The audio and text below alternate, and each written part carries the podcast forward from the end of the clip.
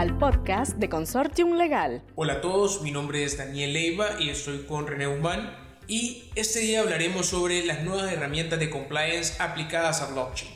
René, cuéntanos un poco sobre esto. Daniel, muchas gracias. Antes que nada me gustaría dar una definición de qué es la tecnología blockchain, o también conocido como una cadena de bloques. Es uno de los términos que está de moda entre los amantes de la informática, las finanzas y los usuarios conocedores de la cultura geek en general. Pero, ¿por qué ha crecido tanto la tecnología blockchain? Pues precisamente porque es una herramienta que está llamada a ser el motor de la cuarta revolución industrial de la humanidad, así como la han llamado muchos autores de libros.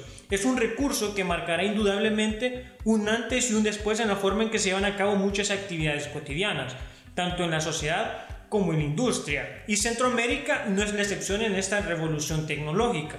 En los últimos años hemos visto esfuerzos a nivel centroamericano en potenciar la inclusión financiera y la adopción digital. Como todos los ecosistemas en este mundo, los ecosistemas digitales también conllevan sus riesgos propios y pueden ser utilizados por personas con fines no tan loables para cometer ilícitos o también el famoso conocido blanqueo de capitales. Pero básicamente la blockchain o cadena de bloques es una base de datos cuyos registros son almacenados por igual en nodos distribuidos que conforman una red sin nodos centrales que controlan a otros o que poseen información distinta al resto. Una de las principales bondades de la tecnología blockchain o de cadenas es la privacidad, misma que no supone ambientes exentos de controles transaccionales o métodos para detectar operaciones sospechosas. Es más, su tecnología que registra cada una de las transacciones bajo una robusta seguridad. Nos permite encontrar métodos innovadores para garantizar un esquema de compliance que dé seguridad sobre dicha tecnología y su cumplimiento normativo. Gracias René. Pues te comento también que dentro de las herramientas que podemos utilizar de compliance aplicada a este tipo de ecosistema blockchain, como tú bien dices, es preciso mencionar que las mismas siempre se van a basar en los datos mismo que son el punto medular para vincular a una billetera con otra o detectar operaciones sospechosas con base en los análisis de transacciones previas. Dichas aplicaciones utilizan inteligencia artificial para chequear fraudes u otro tipo de ilícitos relacionados con transacciones o billeteras y así evitar la proliferación de los mismos. Por ejemplo, pueden detectar si un criptoactivo ha estado relacionado con una billetera que haya sido vinculada a un hecho ilícito.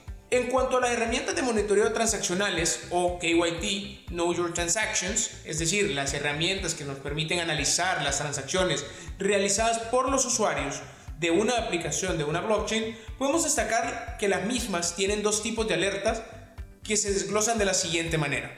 Las alertas de atribución, y es un tipo de alerta que nos permite identificar si las transacciones están que estaremos recibiendo o con las cuales estaremos involucrados o han sido enviadas o serán remitidos por una billetera con fraude o riesgos. Incluso algunas de estas aplicaciones pueden darnos scorings sobre el nivel de riesgo que representan ciertas billeteras. Asimismo, tenemos las herramientas de comportamiento, las mismas que nos permiten detectar los activos que hayan estado vinculadas con acciones que pueden derivar en comportamientos ilícitos u operaciones sospechosas. Mismas que nos pueden prevenir sobre la utilización de criptoactivos vinculados con prácticas como el CoinJoin, el cross-chain, el peeling chain o una mezcla de estas prácticas con fines ilícitos o para blanquear capitales.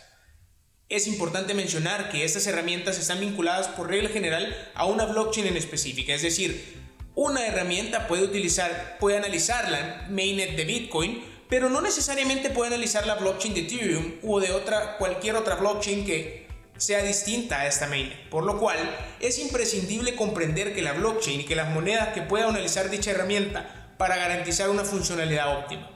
Asimismo, la optimización de estas aplicaciones depende de la información que puede ser analizada de la blockchain en particular. No perdamos de vista el mensaje principal que dimos en un inicio. La base de las herramientas son los datos que pueden analizar.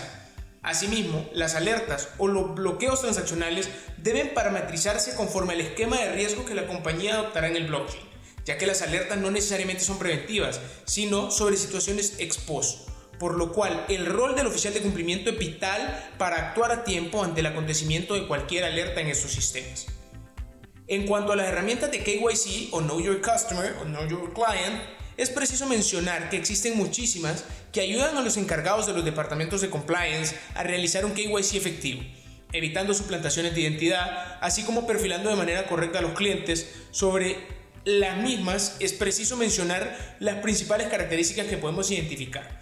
Verificación biométrica para reconocer una persona y hacer el match con los documentos de identidad verificación de documentos que nos permite validar si el mismo es legítimo conectándonos directamente con APIs a las entidades gubernamentales, validación de listas de control y territorios, verificando el IP o si tiene o no VPN que procede de un territorio de riesgo o una persona que se encuentra vinculada a una lista de control que puede generar un riesgo reputacional o un riesgo de contagio dentro de este tipo de actividades, así como la verificación de elementos subjetivos. Existen herramientas que permiten mediante la analítica de datos validar el correo electrónico asociado a una persona en particular, su número de teléfono, así como los parámetros de ingreso mediante buró de créditos para perfilar de una manera idónea al cliente y evitar fraudes. Siendo lo anterior, es importante destacar que aplicar de manera efectiva la tecnología a los procesos y mecanismos de control nos permite utilizar ecosistemas digitales de una manera segura, manteniendo un compliance efectivo y dotando a los oficiales de cumplimiento con herramientas útiles en su labor. ¿Quieres saber más? Puedes contactarnos a través de Consortium Legal.